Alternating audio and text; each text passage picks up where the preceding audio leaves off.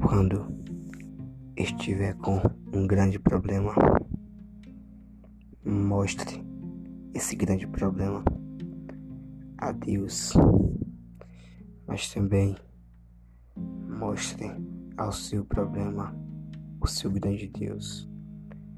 A gente tem mais Deus para dar do que muitos para tirar.